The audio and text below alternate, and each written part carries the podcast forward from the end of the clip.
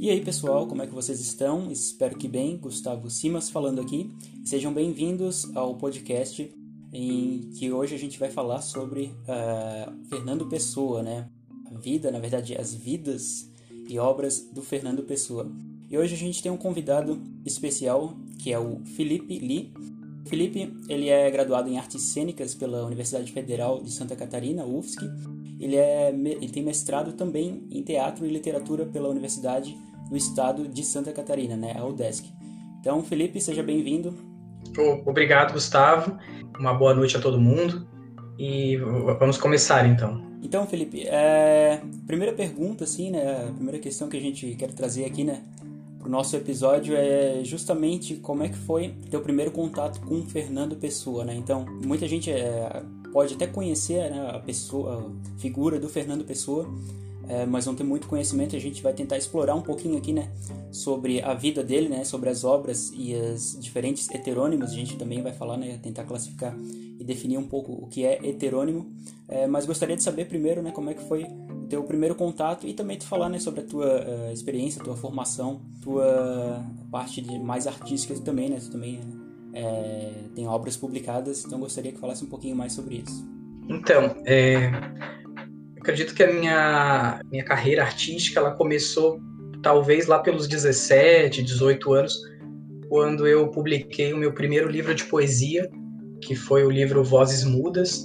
É, foi um livro é, inspirado em, em, autores que eu, que eu conheci através da, da internet, através dos livros, né?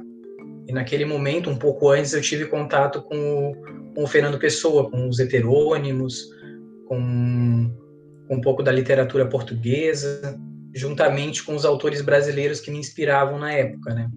Eu tenho formação em teatro pela UFSC, né? E na graduação, bacharelado, e depois eu fiz o um mestrado em teatro na UDESC, sempre buscando uma, uma interação entre as linguagens, né? É, teatro, poesia, performance. Depois que eu, que eu ingressei na, nas artes cênicas, né? Eu, eu sempre busquei é, retornar, retornar um pouco dessa minha, dessa minha relação com a poesia, com a prosa poética. Claro que no teatro essa relação ela, ela, ela se modificou um pouco, ela, ela criou uma, uma, certa, uma certa ambiência diferente. É, voltando um pouco à relação ali do, da, da, da, minha relação com o Fernando Pessoa, quando eu tinha mais ou menos uns, uns 14, 15 anos, 16 por aí, eu comecei a buscar autores e grupos na internet, grupos de discussão, que, que me ajudassem a ter uma formação é, na poesia, na literatura. Então, por acaso, eu achei um grupo na internet chamado Orfeu Digital, através do Yahoo, Yahoo Groups, na época, né? E esse grupo me, me fez conhecer vários autores na época, né? Autores da América Latina, Espanha, Portugal, Chile, Brasil, é, nesse grupo, conheci autores que me, que, que me ajudavam a, a conhecer obras de, de, grandes autores, como, por exemplo, Fernando Pessoa. E ali eu conheci a escritora e professora portuguesa Amélia Pinto Paz, que na época era uma autora que, que escrevia livros é, para explicar Fernando Pessoa, é, para explicar Camões, para explicar os heterônimos do Fernando Pessoa. E mesmo eu não tendo uma, um gosto muito grande na época por Fernando Pessoa, porque uh, os autores que na época me inspiravam muito eram outros, né? O Rambo, Dylan Thomas, mas através da Amélia e dos participantes desse, desse Orfeu Digital, eu comecei a descobrir um pouco mais da, da, da potência do, do Fernando Pessoa enquanto obra, né? É, Anteriormente eu só conhecia um pouco alguns livros que a gente encontra em sebo, em livraria, mensagem, eu não tinha, eu não tinha essa familiaridade com o tamanho da obra, né? Então, através da Amélia, eu comecei a descobrir, me familiarizar com essa, com essa questão, né? Legal. Uh, e tu citou ali, né, também, né, sobre a revista Orfeu, e eu achei bacana, né? A gente já tinha conversado um pouquinho antes da gente começar sobre essas revistas, né? Que tu acabou participando tanto da, da Orfeu quanto da Atena, né? Elas acabaram sendo como uma espécie de referência, né? a revistas que eram publicadas né, na época em que o Fernando Pessoa publicava suas obras. Né? E como é que foi mais ou menos essa, por quanto tempo tu participou dessas revistas, né? E como é que foi a experiência com elas? Então, é, Orfeu, né, na, na, na, na, literatura portuguesa, era uma revista em que, que o Fernando Pessoa, quando ele retorna para Portugal para começar a escrever os primeiros textos né, em português, porque antes, anteriormente ele escrevia em inglês, o Fernando Pessoa começa a ter relação com essa, com essa revista, que era uma revista que deu margem para grandes autores na época, como Camilo, Camilo Peçanha, Almada, Almada Negreiros, Mário de Sacarneiro, né? E a Orfeu Digital, que eu participei, era uma, uma espécie de releitura desse, dessa revista, né? Claro que é, num patamar bem menor, né? Nós não éramos nem nem comparados com, com os autores da época, mas nós éramos, nós éramos é, grandes leitores desses grandes autores e nós tentávamos manter a obra viva, né, a obra desses autores vivos, uh, ao mesmo tempo que, criávamos os nossos textos, né. Então ali eu tive contato com um grande autor que para mim é um grande mestre, assim, até mais do que Fernando Pessoa, mas é um autor simples, assim, é um autor chileno depois ele, ele, ele veio, veio a escrever uma aba no, no, meu livro, né, que é o José Adolfo Segura, que é um poeta que ele escreve muito haikai. Então ele escreve, ele é um grande leitor também da obra de Fernando Pessoa, dos heterônimos também, assim como Amélia. E ali eu conheci autores que eram diversos, com uma poética muito diferente uma da outra. Uh, havia, havia, autores que gostavam muito do Alberto Caeiro, daí produziam textos numa linha.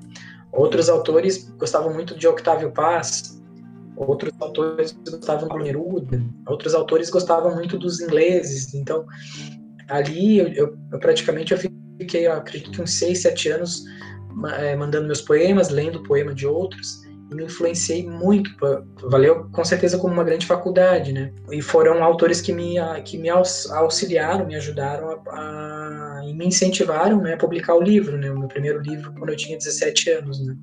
É, tu publicou bem cedo, né? 17 anos já com um livro publicado. E é uma porta de entrada, né, para artistas, né, iniciantes, principalmente assim na, é, na poesia, é, fazer publicação em revistas, né? Que agora com o meio digital a gente tem mais facilidade disso e com, fazendo coletâneas também, né? E depois da publicação em revistas já ter essa ter uma maior maturidade, né, para fazer a publicação de um livro. Mas falando então aqui um pouco, né, sobre a parte mais biográfica do Fernando Pessoa, um ponto peculiar é que é, um dos heterônimos dele, né, acaba dizendo que a, a vida dele pode ser basicamente resumida, né, o, o Alberto Caeiro que acaba dizendo isso, que a vida dele pode ser resumida entre a, a data de nascimento e a data de morte e todos os outros dias são deles, né? E isso foi o Alberto Caeiro, que é um dos heterônimos, acaba dizendo. Mas só citando um pouco, né, falando um pouco mais da, da biografia, né? O Fernando Pessoa, então, nasceu no dia 13 de junho de 1888 e faleceu no dia 30 de novembro de 1935. E é muito peculiar que no dia, é, na data de nascimento dele, né, o próprio Fernando Pessoa se interessou bastante é, para saber a data né, e o horário exato né, de nascimento para poder conseguir fazer o mapa astral. Né? Então, o Fernando Pessoa uhum. tinha também essa relação com astrologia, fazia o mapa astral não só dele, não só dos heterônimos dele, mas de todos os outros autores, né, outras é, personalidades que ele gostava, né, e acabava se interessando. E já tem registros aí que ele já fez mais de centenas de, de mapas astrais de, de pessoas, né, de amigos, né, de personalidades que ele acabava se interessando. Então, pode falar um pouquinho, né, sobre comentou ali, né, que ele acabou é, escrevendo primeiro obras é, em inglês, né, e, e, na África do Sul, no caso, como ele era bem mais jovem. Mas falar um pouquinho sobre essa, o que tu pensa, né, e o que tu é, tem de conhecimento do início da, da obra do Fernando Pessoa, né, sobre o interesse que ele uh, na literatura, né, na poesia, nos primeiros escritos dele. Então, o que eu, o que eu tenho conhecimento assim desse início do, da obra do Fernando Pessoa, na verdade eu tenho pouco conhecimento, né, mas o que é o que dá para perceber é que é, que é um o Fernando Pessoa era um, era um grande leitor de obras, né, tanto que ele traduziu grandes, é, grandes autores com, que precisavam de uma grande, dificuldade de traduzir, né? Ele traduziu Shakespeare, né? E, e, na época ele tinha contato com muitos, muitos autores ingleses. Se, você, é, se vocês perceberem na, na, poesia dele em inglês no início, tem, tem grande referência de, de autores como T.S. Eliot, até do, do próprio Shakespeare mesmo, né? Porque você consegue ver uma, uma, uma certa precisão na, na, métrica, na rima, né? No, no próprio inglês, né? Só que, é, a ver, era um autor ainda que, que estava se descobrindo enquanto, enquanto personalidade artística, né? Estava tava descobrindo para onde a sua obra caminharia. A meu ver, era um autor que ainda é, se, é, aquele autor que se inspirava no, no, nos grandes autores né, da época, né, no, nos grandes clássicos, né, até para poder é, dominar o próprio idioma, o inglês, né, e futuramente dominar o português, né. Então, normalmente o poeta ele, ele tem essa vida, né, essa essa descoberta inicial, né. Ele vai para os grandes autores, né, ele vai para as grandes poéticas, até para tentar fazer uma certa clonagem na sua, na sua tentativa de produzir a sua poética, né. E aos poucos o, o poeta vai descobrindo a sua essência, a sua a sua própria trajetória dentro disso, né? Então, eu, eu acredito que, claro, que ele tem muita, ele tem muita coisa muito interessante no inglês ali, que você já começa a descobrir o próprio ortônimo, né? O próprio Fernando Pessoa dentro do inglês ali, né? Se você fizer a comparação desses textos em inglês com depois com alguns textos do, do próprio Fernando Pessoa, né? Do ortônimo até o livro Mensagem, você começa a ver as similaridades na, na escrita, né? Depois ele começa, ele vem para Portugal para depois se relacionar com os autores da época, né? Então, de certa forma, ele, ele buscou muito nesse, nesse passado, nesse passado clássico, mas depois ele queria se conectar com a atualidade, né? E, e como você mesmo falou, né? Essa relação com a, com a astrologia é bem interessante também, porque eu acredito que tenha muita coisa para relacionar, na, até na pesquisa, quando você for relacionar os autores, o, os heterônimos, né, o Roberto Caeiro, o Álvaro de Campos e o Ricardo Reis, que são esses três principais, ali tem uma relação astrológica também, né, Ele não, não, não é por acaso que ele coloca a, a, data de nascimento de um em determinado momento, depois em determinado momento ele faz o falecimento do, de um determinado autor, né, como Roberto Caeiro, né. Eu não tenho propriamente essa pesquisa, né, mas eu acredito que tem uma relação uma... Ele pesquisou essas relações astrológicas quando ele foi criar os heterônimos, né? É, bem bacana isso que na parte de pesquisa que eu verifiquei que ele queria saber exatamente o horário que nasceu também, que foi às 3h20, mas tinha algumas dúvidas que poderia ser às 3h15, então alguns minutos de diferença, de alguns minutos assim, de diferença já poderia ter uma mudança total nessa parte de, de mapa astral que fazia, né, de astrologia.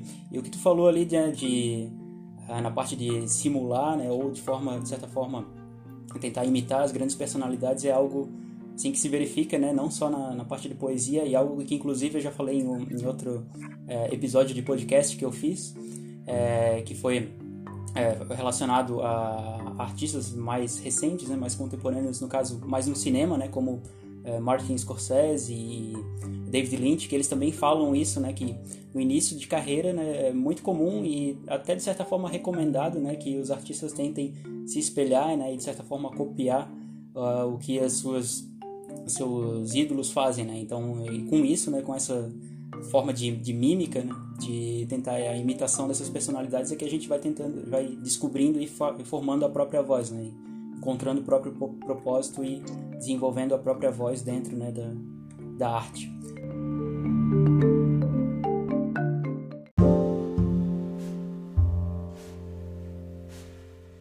Em relação também agora é sobre uh, os heterônimos, antes de tudo uh, eu acho interessante a gente tentar justamente definir né, o que é heterônimo, porque pode haver muita confusão né, o que é heterônimo, o que é pseudônimo, o que é alter ego, por exemplo, né? Então, na tua visão, o que tu pensa, assim, qual é o conceito de heterônimo e essas diferenciações, né, com pseudônimo e com outros conceitos semelhantes, que são similares, mas não são exatamente iguais? Né? Então, é, eu, eu acredito que, o, que a questão do heterônimo ali, do Fernando Pessoa, pelo conceito mais óbvio que a gente tem, a gente fala assim, é um, é um, é um outro eu, né? é um, é um outro nome, digamos assim, outro autor, né? Então, os pesquisadores falam que o, que o Fernando Pessoa cria poetas, né? Então, quando, quando a gente fala autônimo, né, é o próprio Fernando Pessoa. Então, é, o livro Mensagem, quando ele escreve, é o ortônimo, né? Ele assina como Fernando Pessoa, né? A partir do momento que ele que ele se coloca enquanto no, no, no próprio no próprio poema Autopsicografia, ele fala da questão do, do, do fingimento, né? Então, quando o próprio autor ortônimo se coloca como um fingidor, né? Então ele, ele, ele se coloca na a obra dele se coloca como uma como uma, uma mitologia, né? Como uma uma, uma mentira, né? digamos assim, que depois se torna verdade. Então o, os heterônimos criados pelo Fernando Pessoa, Roberto Caeiro, Álvaro de Campos, Ricardo Reis, Bernardo Soares, são são autores que ele dá vida. E esses autores vão criar obras. E, e, e, às vezes essas obras se contradizem. Então, às vezes, o que o, o, que o Alberto Caeiro fala é, pode contradizer o que o Álvaro de Campos fala. E, ao mesmo tempo, pode contradizer o que o Fernando Pessoa fala. Tem uma carta bem interessante eu até citei no meu vídeo no, no YouTube, e é uma carta, estou até aberto ela aqui, é, carta a Adolfo Casais Monteiro, do dia 13 de janeiro de 1935. Nessa carta, é, o Fernando Pessoa, ele, ele relata ao amigo Adolfo Casais Monteiro ah, como que ele criou os heterônimos, né? Então, no, em determinado momento da casa dele, onde ele estava escrevendo alguns poemas enquanto ortônimo, ele se coloca é, enquanto Alberto Caeiro. Né? Depois faz, ele faz o retorno a Fernando Pessoa, fazendo a, como se fosse uma, uma resposta, uma recíproca a esse Alberto Caeiro. Então aqui, aqui é uma explicação do próprio autor, né? do próprio autor falando do, do que seriam esses heterônimos para ele. Claro que não necessariamente eu preciso seguir o que o autor fala. Eu posso ter a minha leitura do que seriam esses heterônimos, né? Uhum. Então, mas é claro que é bem interessante começar conhecendo o que o próprio autor fala, o que a própria obra fala. Então, é como se quando você vai ler Shakespeare, né? Quando você vai ler Hamlet, por exemplo, você, ao invés de você tentar ler o Harold Bloom comentando Hamlet, você pode buscar no próprio Hamlet a, o que está acontecendo ali, né? A própria poética, né? E ao mesmo tempo no Fernando Pessoa, ao invés de você ler um, um crítico, você vai na obra. Porque a obra, a, a obra é autoexplicativa. É como se o próprio Fernando Pessoa, em, né, em determinados escritos, em determinadas cartas, ele vai te contar, ele vai te convidar a, a fazer essa digamos que essa mitologia da obra, né, ou essa astrologia da obra. Eu, eu tenho uma, uma, uma, outra leitura que eu tive dessa questão da, dos heterônimos depois, quando eu estava fazendo a minha dissertação de mestrado, mas a diferença básica entre os, entre os conceitos de heterônimo, pseudônimo, ortônimo, eu acho que é, eu acho que é essa. Heterônimo, você cria um outro autor que vai criar uma obra, um poema. O ortônimo é o próprio autor. O pseudônimo seria um, é, digamos que um nome falso. Eu acho que pseudônimo ele tinha, acho que no início, quando ele escrevia alguns textos em inglês, então ele criava outro nome. Era o próprio Fernando Pessoa, mas era outro nome. Uhum. E a partir do momento que ele começa a ter relação com, com outras tentativas de poética, outras tentativas de, de, de dizer de formas diferentes, dele busca essa questão do heterônimo, né? Acho que é essa leitura que eu tenho, né? Sim. É, e é um, é, são casos raros, assim, na literatura, né? É, a gente tem, é, a gente se verifica aqui que no caso heterônimos, o, o termo heterônimo foi cunhado pelo Fernando Pessoa, né? Pelo que se estuda. Uh, mas já houve casos anteriores, né? É, entre mais destaque tem, por exemplo, Soren Kierkegaard, que era né, filósofo dinamarquês, que também é, é, não tinha o termo cunhado heterônimo, mas ele, ele também tinha diversos heterônimos. Uh, e mais recentemente a gente tem, né, embora haja discussões ainda, né, e tem muito a pesquisar sobre, é, no caso o Stephen King também tem é, potenciais heterônimos. Né? Claro que pode iniciar como uh, pseudônimo, né?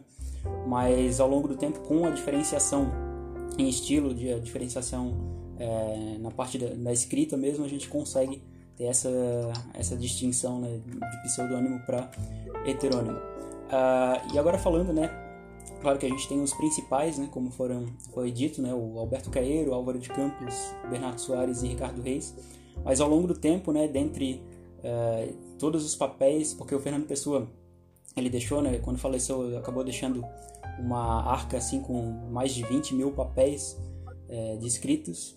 E com isso os pesquisadores, né, estudiosos, acabaram avaliando todos esses papéis, todos esses escritos e foram tentando catalogar é, os heterônimos, né? E ao longo do tempo foram discutidos e descobertos, né? E a princípio tinha foram catalogados 54, depois 72 e mais recentemente, né, o José Paulo Cavalcante, que escreveu é, o livro, uma quase autobiografia né, do Fernando Pessoa. Quase autobiografia é interessante porque ele acaba escrevendo esse livro sobre o Fernando Pessoa, mas boa parte do livro, né, a maior parte do livro, ele utiliza citações, ele utiliza frases do próprio Fernando Pessoa para descrever a biografia dele. Então, José Paulo Cavalcante acabou é, descobrindo mais de 100 heterônimos. Né? Claro que ainda tem se muito é, essa questão de verificar, verificar mesmo né, se é heterônimo ou é, em muitos casos é só um texto, né? Alguns heterônimos só possuem um texto, né? Só uma poesia, mas também pode ser classificado, né? Em relação ali, né, um ponto peculiar também, um, é, curiosidade em relação a pseudônimos, né? É, antigamente era muito utilizado, mas ainda hoje, né, em alguns casos é, de mulheres acabaram utilizando pseudônimos masculinos para terem é, maior visibilidade, né? Pra, por, por conta de pseudônimos masculinos, acabava sendo mais lidos e por conta de preconceito, se fosse publicado com o próprio nome é, feminino né, da autora, em muitos casos poderia não, ter, é, não ser lido. Né? Então ainda, uhum. ainda hoje existe isso, mas aos poucos a gente vai mudando, quebrando esse paradigma. É, em relação aos heterônimos, eu gostaria de, de a gente começar né, com o que é considerado o mestre né, do, entre o, dos heterônimos, que é o Alberto Caeiro. Então a gente tem aqui né, que o Alberto Caeiro, é, pelas características dele, ele seria de seria características simples, né? Então seria como, considerado como se fosse um, um mestre ingênuo, né? Se eu estiver falando algo errado também, Felipe pode me ir me cortando, mas ele seria considerado teria a instrução primária, mas mesmo tendo uma instrução primária, ele seria considerado mestre por outros heterônimos, né, do Ricardo Reis, Álvaro de Campos e do próprio ortônimo Fernando Pessoa. E pela biografia dele, ele morreu muito jovem, né, com, com menos de, de 30 anos, no caso, se não me engano, 25 anos. Uh, e com isso ele era muito ligado à natureza e acho bastante interessante uma característica que ele é, tenta repassar essa ideia de que a gente tem que é, o fato de a gente pensar muito sobre a, a poesia em si, né, ou sobre a criação em si, acaba não sendo uh, sendo menos interessante do que uh, sentido. Então, Alberto Caeiro, pelo que eu verifico, ele é um heterônimo que tenta ser mais ligado à natureza em si, mas é, evitar fazer escritos sobre escritos de metapoemas, por exemplo, que é muito encontrado é, no Álvaro de Campos, por exemplo, que a gente vai falar depois, né? mas ele tem essa característica que eu acho bastante interessante de é, ser mais voltado aos sentidos e não se debruçar muito sobre os pensamentos é, na escrita, né? Então, também queria que você falasse um pouquinho sobre, sobre ele, se tem de, é, de conhecimento sobre ele. Uhum. Então, eu, eu gostaria de, nesse momento, eu, eu primeiro jogar a bola para você. Eu queria te fazer uma pergunta, se for possível. Pode, pode fazer. É... Então, você que está interessado assim na, na obra do, dos, dos heterônimos, eu queria primeiro te perguntar, assim, depois que você lê, eu não sei se você, a forma como você lê, né, o Alberto Caeiro, o Álvaro de Campos, vou citar só os dois, o Álvaro de Campos e o Alberto Caeiro, tá? Hum. No momento que você lê o Alberto Caeiro, um texto, do, por exemplo, do Guardador de Rebanhos, e depois, quando você lê um Tabacaria, por exemplo, do, do Álvaro de Campos, o, o, que, o, que você, o que você sente em relação aos dois, assim? qual o teu sentimento em relação aos, essa relação dos dois? Você vê o Fernando Pessoa ali? Você vê o que, o que ele, o, que, que ele está tentando fazer assim? O que, que você sente? É, então, eu não, é, não, não consigo visualizar, né? O, é, claro, é, eu vejo o Fernando Pessoa sendo, tendo as suas vozes pelos heterônimos, né? Como se tivesse uma voz por trás, né? Tivesse, de certa forma, eu vejo que talvez ele possa estar fingindo, né? Possa ter esse fingimento e utilizar os, os heterônimos como um gateway, como um caminho, né? Para portar voz mais é, de, de maneiras diferentes, né? De, um, de modos e jeitos distintos. Mas ao mesmo tempo eu consigo visualizar claramente que são pessoas diferentes, né? Que não que não seria necessariamente um autor é, a voz de um autor sendo transmitida por essas diferentes facetas. Né? Mas no caso fica bem claro que é, o Álvaro de Campos, por, por, exemplo, né, como o próprio Fernando Pessoa diz, é o mais histericamente histérico dentre os heterônimos, né, principalmente na última fase. Isso é alguma coisa também interessante que os próprios heterônimos em si eles têm podem apresentar fases distintas né, na escrita. Né? O Álvaro de Campos, se eu não me engano, ele apresenta três fases. Né? Seria uma fase mais é, modernista, né? outra fase é, futurista, né? então tem essas diferentes fases. Mas eu penso que uh, esse jogo que ele faz, né? talvez no começo, né, nas primeiras nas primeiras obras, né, nas primeiras poesias, seja como se fosse uma um jogo, uma tentativa de, de modelar em si, né, um, vozes, é, formas diferentes de, de, trazer a voz do Fernando Pessoa em si. Mas ao longo do tempo, né, se a gente for ver, e como tu falou ali, quando a gente leu Tabacaria, o Tabacaria seria né, uma obra mais no fim da, é, no fim da, na última fase do Álvaro de Campos. Né? Então, tendo essa distinção, a gente, eu, pelo menos eu consigo perceber bem que já está bem é, definida a personalidade de um heterônimo, né? Com essa personalidade de, bem definida, a gente não consigo encontrar em si né, o, o, o ortônimo ali dentro né, da, daquela obra. Então, é mais ou menos essa ideia que eu penso. Mas Sim em relação ao que tu pensa também, devolvendo a pergunta para ti. Então, eu, eu, eu, eu, citei anteriormente ali o Shakespeare, né, que é, é um autor que eu, que, que eu me interesso bastante em, em, em, retornar, assim, sabe? Porque é conhecido também que o Shakespeare, a grande parte das obras do Shakespeare, não, não são criações do próprio Shakespeare, né? São, dizem que são, é, já, já existiam algumas histórias e, e, o Shakespeare produzia uma escola de autores, né? Então os autores redigiam os textos, né? Que tinham essa poética necessária que o Shakespeare pedia, né? Mas o que eu quero dizer em relação a essa comparação, né? É que quando eu estava no Orfeu e eu recebia as influências né, para as leituras, né? Do Fernando Pessoa, o, o que me passava na cabeça, assim, que apesar de dos livros depois é, eles foram publicados separadamente, né? Alberto Caeiro de um lado, daí depois se publica o Álvaro de Campos, daí depois se publica o Ricardo Reis. Na minha visão, eu acredito que não sei se existe algum é, pesquisador ainda que, que começou essa pesquisa, mas é, já que o, o, Fernando Pessoa ele sempre teve essa busca pela astrologia, eu acredito que os poemas eles não estão isolados assim. Então, a, a, ah, eu acredito que eu, quando vou entrar na obra de Fernando Pessoa, eu tenho que, eu tenho que entender esse caleidoscópio, essa, essa grande árvore genealógica. Então, eu estou lendo um Alberto Caeiro ali, né? É, esse poema, esse pequeno trecho, esse pequeno fragmento, ele se relaciona com uma com um outro fragmento lá no Ricardo Reis, que depois vai se relacionar como resposta ao, ao Álvaro de Campos né? E também em relação ao Bernardo Soares. Então, é como o Fernando Pessoa fala, né? É, viver não é preciso, navegar é preciso, né? Esse navegar é entrar na obra, né? Você buscar o diálogo uhum. com os próprios heterônimos. Então, é como se os heterônimos, a meu, a meu ver, são personagens dentro da, dessa grande obra. É como se o Fernando Pessoa fosse Shakespeare e Alberto Caeiro é Hamlet, é, é difícil pensar assim, né? E, e Álvaro de Campos é Ofélia, e eles têm esse diálogo. Existe um diálogo, né?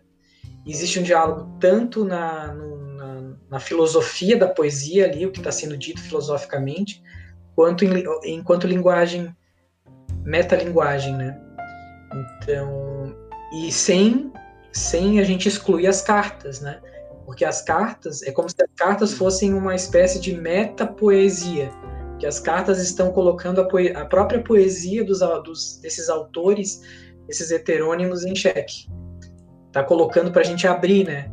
É claro que eu posso excluir essa mitologia toda, esque posso esquecer, e eu, pe eu pego um livro do Alberto Caeiro, eu tiro um poema ali, um fragmento, e eu leio só o poema. Que é, muitas pessoas fazem isso.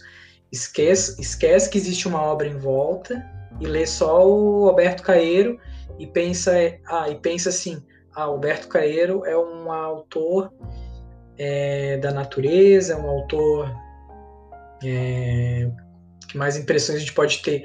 É um autor simples de ser lido, é um autor que, que, que não tem essa, essa busca total pelos sentimentos, como tem o Álvaro de Campos, essa, da, das sensações, né?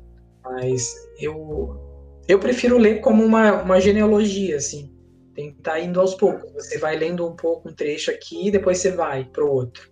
E você vai para um autor, você vai para o outro. Eu prefiro assim. E já, já leva a uma outra pergunta, né? No caso, que essa ideia né, de, de astrologia, quando a gente. Eu não sou um conhecedor muito de, de astrologia, né?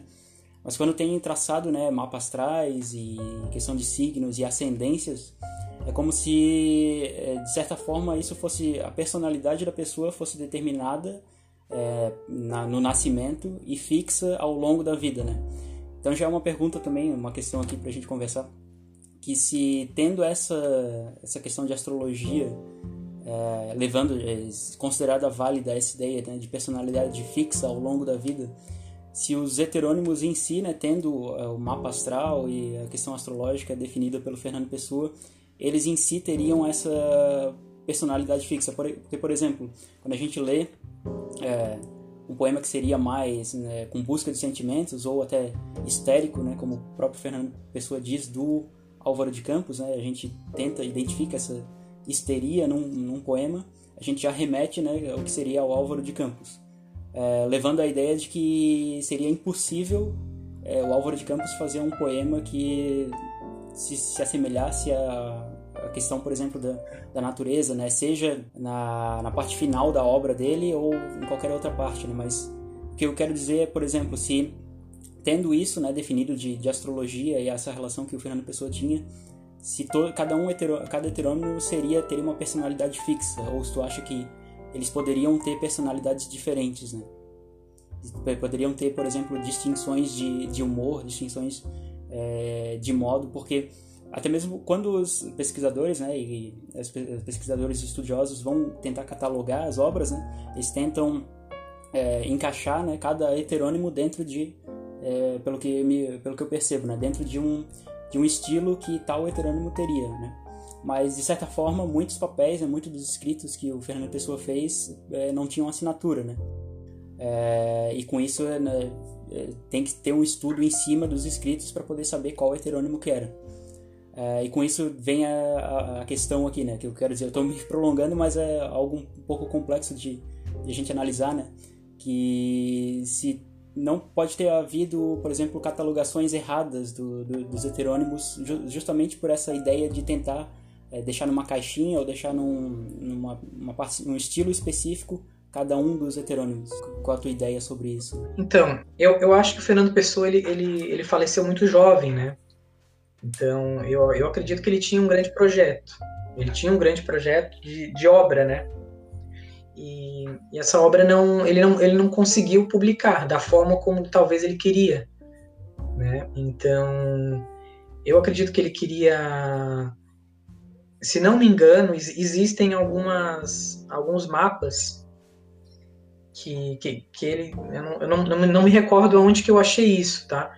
Mas é um mapa de desenho para você poder entender a obra de cima, assim. Mas pelo que eu já li do Fernando Pessoa, depois que você lê as cartas, que você lê a, as relações ali, que você vai depois ler o Bernardo Soares, eu acredito que ele tinha esse projeto de obra, de obra maior. Então, o, o Mensagem, o primeiro livro, ele se queria, ele se via enquanto Supra Camões, né? Isso você sabe, né? e alguns heterônimos ele coloca como subheterônimos, né? Se não me engano, o Ricardo Reis é um subheterônimo. E, como você falou, o Roberto Caeiro é o mestre, né? O, o Roberto Caeiro e o Álvaro de Campos são os, os heterônimos maiores, né? Mas eu acredito, depois que ele volta para Portugal e que ele começa a fazer os é, a escrever enquanto heterônimo, ele começa esse projeto de obra. E esse projeto de obra não, não vai se concluir. Porque assim, os, é, cada pesquisador que tem contato com os textos do Fernando Pessoa que estavam nesse baú vai ter uma busca, né? Vai ter uma, uma, uma busca diferente.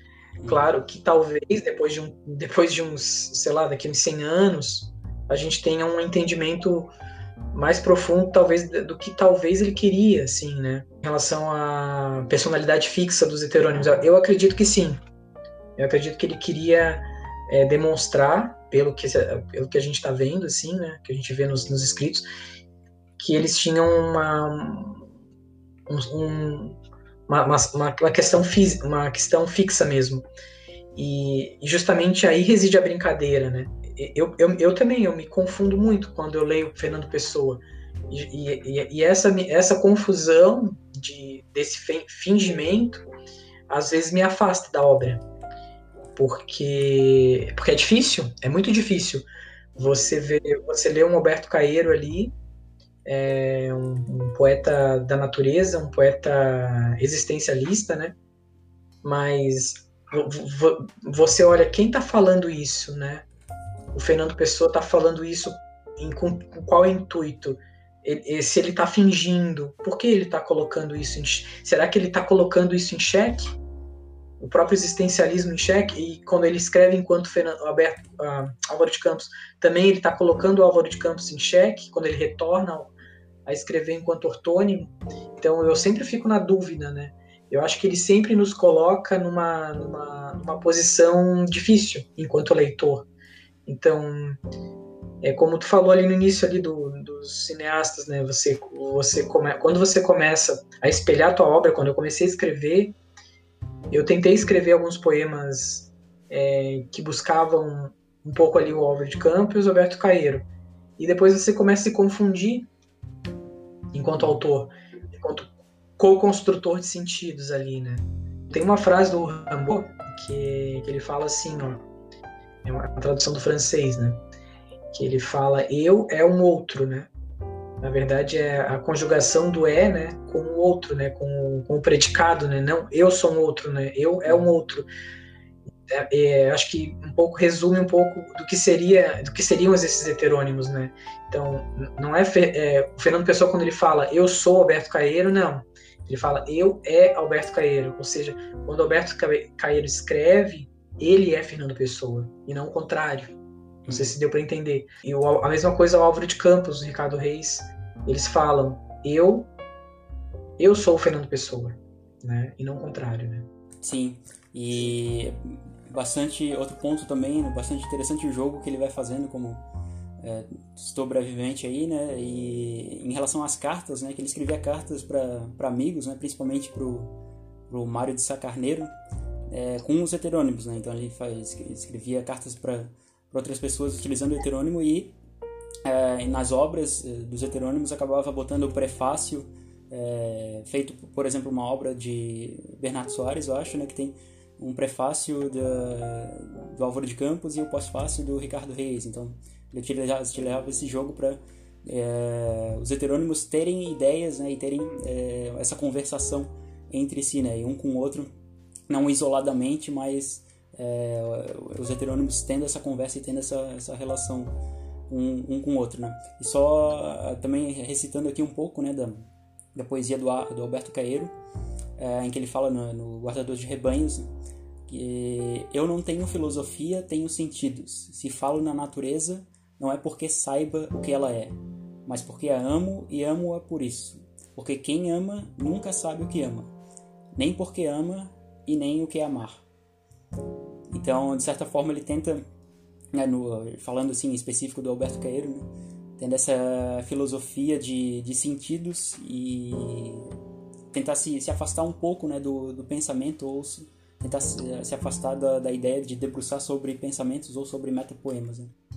Mas tentando resgatando um pouquinho aqui a linha né, falando de cada um do, dos heterônimos, né, a gente falou ali da, aqui do, do Alberto Caeiro.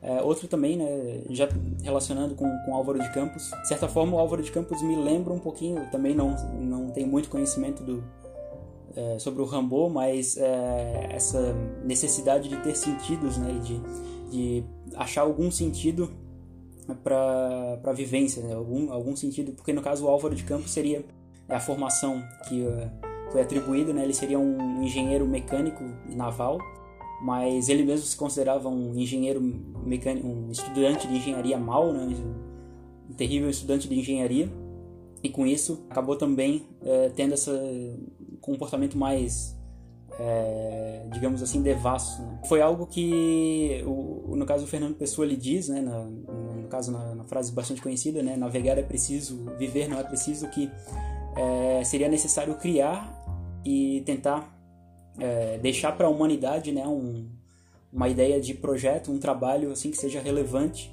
e não necessariamente é, ter uma uma vida no caso comum, digamos assim, né, como qualquer outra pessoa sem ter um projeto é, deixado para a humanidade, né, que é isso que ele acaba fazendo. E mas ele acaba vivendo intensamente é, na escrita, né, e acaba uh, criando todo esse esse projeto né, na, na, literatura. Mas de certa forma ele também não tem, é, não, a gente não vê muito de e, por exemplo, momentos, por exemplo, no caso do Rambo, que acabou desistindo da, da escrita e virou soldado, né, e traficante de armas, né? é, ou, por exemplo, Jack Kerouac, que vivia a vida na estrada e a partir da vida, né, a partir da, da, da vivência e das aventuras, a pessoa que, no caso do Kerouac, né, se refletia na escrita e, por exemplo, no caso do Rambo, desistindo da escrita indo tentando viver, né, mas Fernando Pessoa via né, a, a, ideia de navegar, assim, a criar um projeto né, e não deixar essa parte de, de vida pro, pro lado, né. Uh, mas o Álvaro de Campos tem alguns, claro, né, tendo o Alberto Caeiro e o Álvaro de Campos como dois heterônimos, né, os principais. Uh, ele é considerado assim como uh, um alter ego no sentido de que seria uma, uma das personalidades, um, dentre os heterônimos, a personalidade mais distinta né, do Fernando Pessoa, o ortônimo Fernando Pessoa em si. Né? Porque ele teria, pelo que me parece, né, uma ideia de querer viver né, e querer ter uh, o, o, pensamento futurista é, bem distinto do que a vida do Fernando Pessoa era. Então, assim, não sei se tu tem essa, tu também vê essa relação, ali como eu falei, por exemplo, do Álvaro de Campos com com o Rambo, e tu também já pode falar, né, como antes tu ia é, falar um pouco do teu mestrado, né, que teu mestrado foi é, voltado na, na obra do Rambo, né? Eu achei interessante essa tua relação com o Rambo. Eu não, não tinha pensado nisso, do, do Álvaro de Campos. Mas é bem interessante essa relação até com, com o Kerouac também, da, com a geração beatnik. Mas o, o que eu acho que a relação do, do tem ali do Álvaro de Campos é com o, um autor americano, aquele o, o Walt Whitman. Uhum. Se não me engano, tem alguns poemas do Álvaro, do Álvaro de Campos dedicados ao Walt Whitman que o Walt Whitman é, até, é, um pouco antes, né? Ele é de 1819, né? Isso. Eu acho que os poemas do, do Walt Whitman têm uma certa influência no Álvaro de Campos ali. claro que o, é, no caso só só um adendo aqui, no caso Harold Bloom também acabou citando, acabou é, dizendo que o Fernando Pessoa seria, né, o Walt Whitman renascido é uma, uma referência que ele acaba fazendo Sim. também. Eu, eu acredito que o Fernando Pessoa, no, no, início, ele tinha, como ele escrevia e traduzia em inglês, ele tinha contato com muitos autores do inglês, né? Então, uhum. depois, quando ele vem a publicar em português, ele traz um pouco dessas referências desses autores, né? Por mais que ele tenha essa relação com, com o Camilo Peçanha, Cesário Verde, o Amada, o Amada Negreiros, né? Ele, come, ele bebe bastante do, dos autores, eu não sei se eu acho que são os pós-românticos, né? O, Walt Whitman eu acho que é uma grande referência. Claro que ele, o Fernando Pessoa deve ter tido contato com Rambo, com, com as obras do Rambo, né? Que o Rambo chega a influenciar é, grande parte dos autores europeus na época. Né? Eu estava pensando nessa relação que tu falou ali com o Kerouac, né? É, pensando que o, a escrita do, do Álvaro de Campos é, é um pouco até bem anterior né, ao início da geração beatnik, né? Uhum. E, e, claro que era um autor que, que, que navegava, né, não vivia, né? Uhum. Ele vivia a obra, né? Não era um, um autor que, que, que, se colocou em como você citou, né, na rua, né, para viver experiências e depois publicar essas experiências, né. Mas eu, ve, eu vejo, assim, uma, acho que mais uma relação direta com o Whitman. Né? E, e, e, voltando ali ao Rambo, quando eu estava publicando meu primeiro livro, uh, eu lia aquele livro Uma Temporada no Inferno, né? Foi um, uma, uma, grande influência para o meu livro, para minha prosa poética, né? Uhum. Daí depois de uns de um tempo, né? O meu mestrado foi só em 2018, né? Então foi publiquei em 2002 o livro, então 2018, 2016 por a retornar, retomar as leituras do Rambo então eu, eu, decidi fazer a leitura do daquele livro Bato Ivre, né, que é o barco barco bêbado, né, o barco ébrio, né. E ali eu fiz uma montagem, na verdade eu fiz três montagens teatrais, né, com a com a obra com essa obra do Rambo com, com tradução do Augusto de Campos. Em relação até a essa questão do espelhamento, foi interessante, porque durante a pesquisa, a minha professora na época da, na literatura, ela indicou que eu tentasse traduzir o texto né, do francês para o português usando a minha própria escrita, minha, minha própria caligrafia, né? E esse ato de, de caligrafia foi bem interessante porque é como se eu pudesse, é, naquele momento, ser um, um, um, pedaço do Rambo ali, escrevendo na atualidade, né? O que, que seria o Bato Ivre no momento da minha escrita. Uhum. E foi todo um processo de, de tradução, de pesquisa da obra e também depois de direção dos atores, para depois é, encenar a peça, né? Então a primeira peça foi com 11 atores, daí depois a segunda peça foi com uma uma menina que tinha problema de visão e daí depois a terceira peça foi com a com a Zara, né? Todas estão documentadas, né? Algumas foram no Badesc, algumas foram na Caixa Preta da UFSC. Então é uma é interessante pensar essa essa transformação da poesia para o teatro, né? Que não é apenas não foi apenas é, recitar o poema, né? Foi toda uma, uma incorporação, né, desse do que que é esse verso nesse ator, porque não é uma fala de um de um personagem, né, de uma personagem, é um poema que está se transformando em corpo, né? Uhum. Então tem todo um trabalho assim, né? Diferente, né? Bacana. E inclusive no, no teu canal está disponível, né, a, a, o teu trabalho de, de mestrado, se eu não me engano. Sim. Legal. E citando aqui né, um pouco do, do Álvaro de Campos, né, os poemas mais conhecidos nele, uma das obras mais conhecidas é o, justamente o Tabacaria, né, que ele começa, ele inicia né, falando isso, né, não sou nada, nunca serei nada, não posso querer ser nada. A parte disso tem em mim todos os sonhos do mundo. E ele tinha essas três fases, né, que seria decadentista, modernista, né, que também era é, sensacionista, e depois a, a final que seria mais pessimista, que daí ele acabou. É, a tabacaria se insere nessa última fase, né? A fase mais uh, pessimista, né? E também, em relação à infância, né? Ele dizia que o tempo em que festejava o dia dos meus anos é, já não faço anos, né? Duro, somam-se-me dias. Tinha essa relação também de mais na fase decadentista, né? No início. Migrando agora, então, para o Bernardo Soares, né? que ele é considerado também um, um semi-heterônimo. O Fernando Pessoa descrevia ele como um simples guardador de, de livros. Um ponto interessante que eu pesquisei também, né, que o Augusto de Campos acabou verificando né, e tratando o Bernardo Soares como também um o nome, né, como um semi semi anagrama para Fernando Pessoa. Né? Então, tendo ali Bernardo Soares, né, rearranjando as letras, pode ficar um semi, não um anagrama completo, né, não nesse, não é, totalmente Fernando, mas por exemplo, Fernando e Bernardo têm a mesma quantidade de letras e rearranjando pode ser é, parecido. E Soares com Pessoa também, rearranjando Soares, pode acabar ficando é, Pessoa. não tinha pensado nisso. Augusto de Campos é genial. É, hum. E o Bernardo Soares acabava é, tendo assim, uma, uma das obras mais conhecidas é o livro do Desassossego, e acabava tendo essa característica de reflexões né, do, da vida, do, no cotidiano principalmente.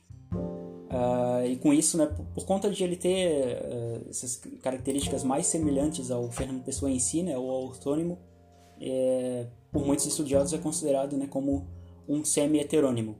Uh, e tu pensa que pode ser, né, ter essa classificação, por exemplo, que, que o Bernardo Soares seria né, não tão distinto do, do Fernando Pessoa, ou poderia ser simplesmente né, como um pseudônimo ou é, quais distinções que tu, se tu conhece né, mais da, da obra, no caso do, do, do Bernardo Soares, é, distinções, assim, características mais específicas dele para fazer essa distinção com o ortônimo. Em relação ao Bernardo Soares, eu acho que essa questão de ser um semi-heterônimo, eu, eu acho que tem relação com a, uma obra que, que talvez né, ela não ela não entre em, conf, em conflito tão direto como os outros heterônimos, assim. Uhum. É, que, que você começa a perceber que o Bernardo, o, o Alberto Caeiro e o Álvaro de Campos, eles entram em, em, é como se eles entrassem em conflito, né? Eles são eles, eles são heterônimos que, que, que, que eles são conflituosos dentro da obra, né? E o Ricardo Reis como se fosse uma coisa à parte, né? Uma, um clássico à parte, né? Como se fosse um... Eu, eu vejo bastante relação do, do Ricardo Reis com, com o livro Mensagem, né? Como se o, o Ricardo Reis fosse uma, uma, uma, continuação do Mensagem, do Pessoa, de, de algumas partes do Mensagem. E o, o Bernardo Soares, eu consigo ver relação dele com alguns textos é, do, do, do, Fernando Pessoa Ortônimo, sim. É, e inclusive antes de, de, de, ele criar os heterônimos, textos até textos em inglês, assim. Então, eu eu, eu, não, eu não consigo ver uma grande diferença do Bernardo Soares pro, pro próprio ortônimo, né? E, e, também não é, não é uma obra que eu, que, eu, que eu me dediquei tanto, assim, em relação às compilações foram feitas depois, né, as edições né, do Bernardo Soares, né? Então existem várias compilações, né? Eu tentei até ler esses tempos atrás um pouco e tentar entender enquanto alguma uma, uma obra contínua, né? Eu ainda estou pesquisando, assim, na verdade, o Bernardo Soares. Eu não. Hum. Ele escrevia mais assim, em, assim, na verdade. Mais, mais prosa, né? Ele tinha essa diferença de que é. dos outros que escrevia mais em prosa, né? O Bernardo Soares, pelo que eu vejo, não não não era tanto da poesia, né? E ele mesmo dizia, né, no caso pessoa falando sobre o Bernardo Soares, né, que não sendo a personalidade a minha, é não diferente da minha, mas uma simples mutilação dela. É, sou eu menos o raciocínio e a afetividade, né? É que tanto, né, que o pessoa ele diz, né, no caso utilizando o sou, né, e não por exemplo, é, como tu falou, né? Então ele acaba tratando, tendo essa proximidade maior com o Bernardo Soares. Né? Uhum. E já pegando a linha para o Ricardo Reis, que ele classificava como sendo, né, é, um formação em médico, mas sem exercer a profissão, e tendo essa, esse estoicismo, né, essas características assim mais é, de epicurismo, né, entre outras é, vertentes. Né? Eu também vejo né, o mensagem como sendo uma possível obra assim do, do Ricardo Reis, mas é, acaba sendo né, considerado do, do, ortônimo. Né? Um ponto interessante aqui no caso do Ricardo Reis, é, dentre os heterônimos principais, né, o Fernando Pessoa de, é, fez a data de morte deles, né? mas para o Ricardo Reis acabou não, não botando uma data de morte. Né? E, uhum. depois, né, mais é, algumas décadas depois, o José Saramago vai é, pegar essa ideia e trazer né, no livro O Ano da Morte do Ricardo Reis como sendo né, uma, uma, depois né, de 1935, né, depois que o Fernando Pessoa morreu, Ricardo Reis ainda vivo, é, conversando com o espírito né, do, do, Fernando Pessoa. Né? De certa uhum. forma, o espírito do Fernando Pessoa, nessa obra do José Saramago, é, assombrando, mas também conversando, trazendo diversas reflexões né, sobre a vida dele e os outros heterônimos, né, junto com, com Ricardo Reis. É, então, bastante interessante também, né? Outro autor português, José Saramago, trazendo é, essa influência, essa espécie de dedicatória também, né? O livro também foi uma espécie de, de dedicatória ao Fernando Pessoa. E aqui, é, no Ricardo Reis, né, uma, uma estrofe né, de, de obra dele, que ele fala: Amemo-nos tranquilamente, pensando que podíamos, se quiséssemos, trocar beijos e abraços e carícias mas que mais vale estarmos sentados ao pé um do outro, ouvindo correr o rio e vendo. Então tem essa ideia que também dizem, né, como também classificam como sendo o carpe diem, né, da, da frase em latim de aproveitar o dia, mas aproveitando o dia de uma forma sem muitos sem muitos excessos, né, aproveitando a vida, mas sem o, sem os excessos do Álvaro de Campos, por exemplo. Né. Uh, uma questão aqui, né, no caso é, ainda sobre heterônimos, né? Tu pensa que pode haver é, heterônimos sendo descobertos, por exemplo, por estudiosos, por exemplo, um autor que vive criando a sua obra normalmente, né? Mas depois estudiosos e pesquisadores acabam é, tentando é, analisar a obra desse autor que escreveu sem criar, sem criar heterônimos durante a vida, né? Mas classificando, né? Então, por exemplo, é, claro que tem esse processo de, de, que é de descoberta, né? Que não é que eu penso que não é um misto de, em alguns casos pode ser um misto de criação, mas também é muito mais de descoberta, né? Dos outros eus é, e, impon, e expondo isso nas obras. Né? Mas tu pensa, por exemplo, é, vou jogar pergunta assim mais é, mais específica para ti, por exemplo. Na tua obra, tu escrevendo, sendo como Felipe Lee, depois de tu falecendo, se alguns estudiosos, se é possível, né? Alguns estudiosos, depois do teu, teu falecimento, descobrirem que havia outros heterônimos é, na tua obra. Ou tu acha que isso é necessariamente uma criação? O autor tem que definir os heterônimos para que eles existam de fato? Bom, eu, eu acho que é uma, uma pergunta um pouco complexa, assim porque eu acho que o, justamente pelo Fernando Pessoa ter dado a pista nas cartas, em, em alguns momentos ele assinou como, como heterônimo, é, dá essa, essa abertura, essa porta para os pesquisadores, né? É, depois que ele faleceu, né? Agora, se, se eu, enquanto autor, não dou nenhuma pista, eu acho um pouco invasão do crítico, querer analisar minha obra e colocar um heterônimo ali. É um pouco invasivo, né? Mesma coisa eu pegar a obra do Drummond e em determinada época ele escreve, lá em 1920 ele escrevia de uma forma e em 1950 já era por exemplo, comparando o Claro Enigma com Rosa do Povo, eram uhum. as poéticas eram diferentes assim. Mesma coisa pegar um um, um Haroldo de Campos, né? Pegar o Galáxias, daí pegar o início lá, que era o início do concretismo, né? É, são formas de dizer diferentes, linguagens diferentes, mas eu não posso, enquanto crítico, colocar ali que são heterônimos. Eu acho que não.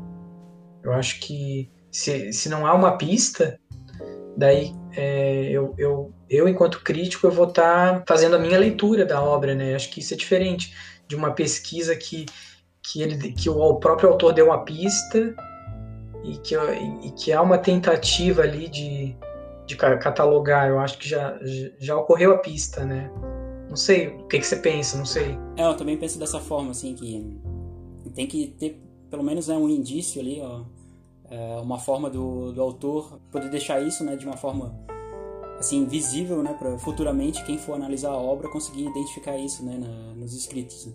Então, também de certa forma, também é, penso que seria uma intrusão, né, uma invasão ali de estudiosos, né, ou de críticos, de querer catalogar, é, sendo que não o autor em si, né, em vida não, talvez não seja essa, não tenha sido essa a intenção dele é, ao ter feito os escritos, né.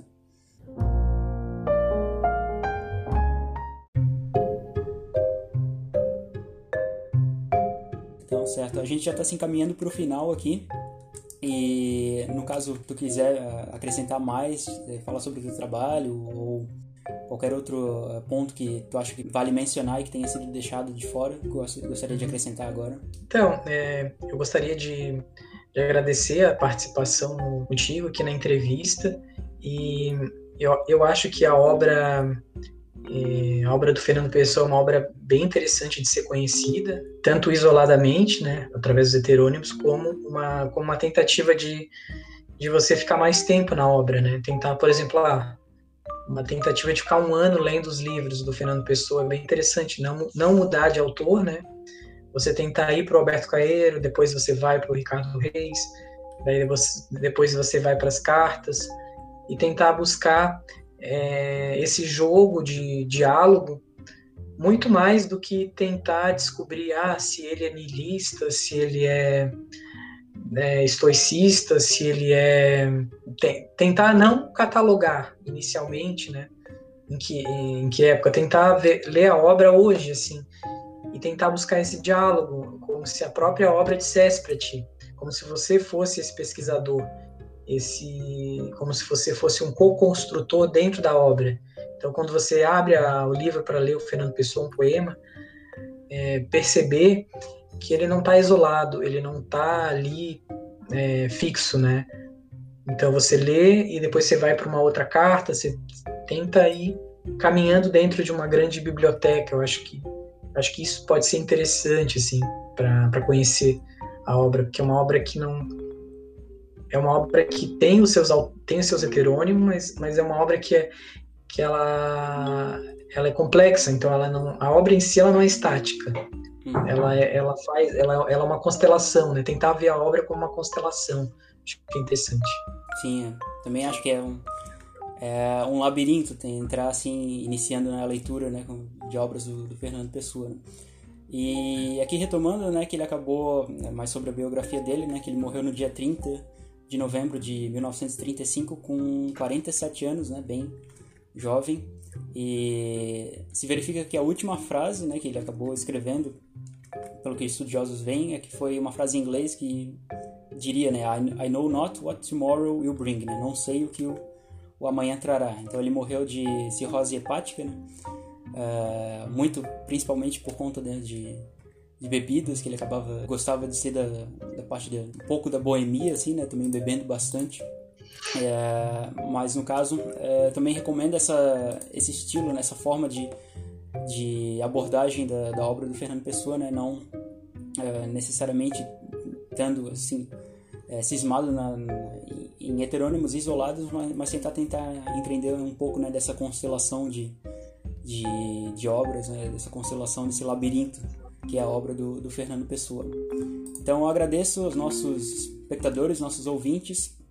É, esse é, nosso podcast vai estar disponível né, no canal no YouTube, né, Gustavo Simas, e também né, no Spotify e nas redes sociais, caso queiram Seguir também, é só acompanhar né, no, no Instagram, no caso, arroba tudo em Simas. E no Facebook é só pesquisar Gustavo Simas e Felipe Liz também, se quiser divulgar o teu canal, né? Pode ter o espaço aqui. O meu canal é Dylan FC Dylan. Legal, então agradeço ter aceitado né, o teu tempo e tua disposição para estar aqui junto com a gente. Então até a próxima. Obrigado. Valeu, obrigado.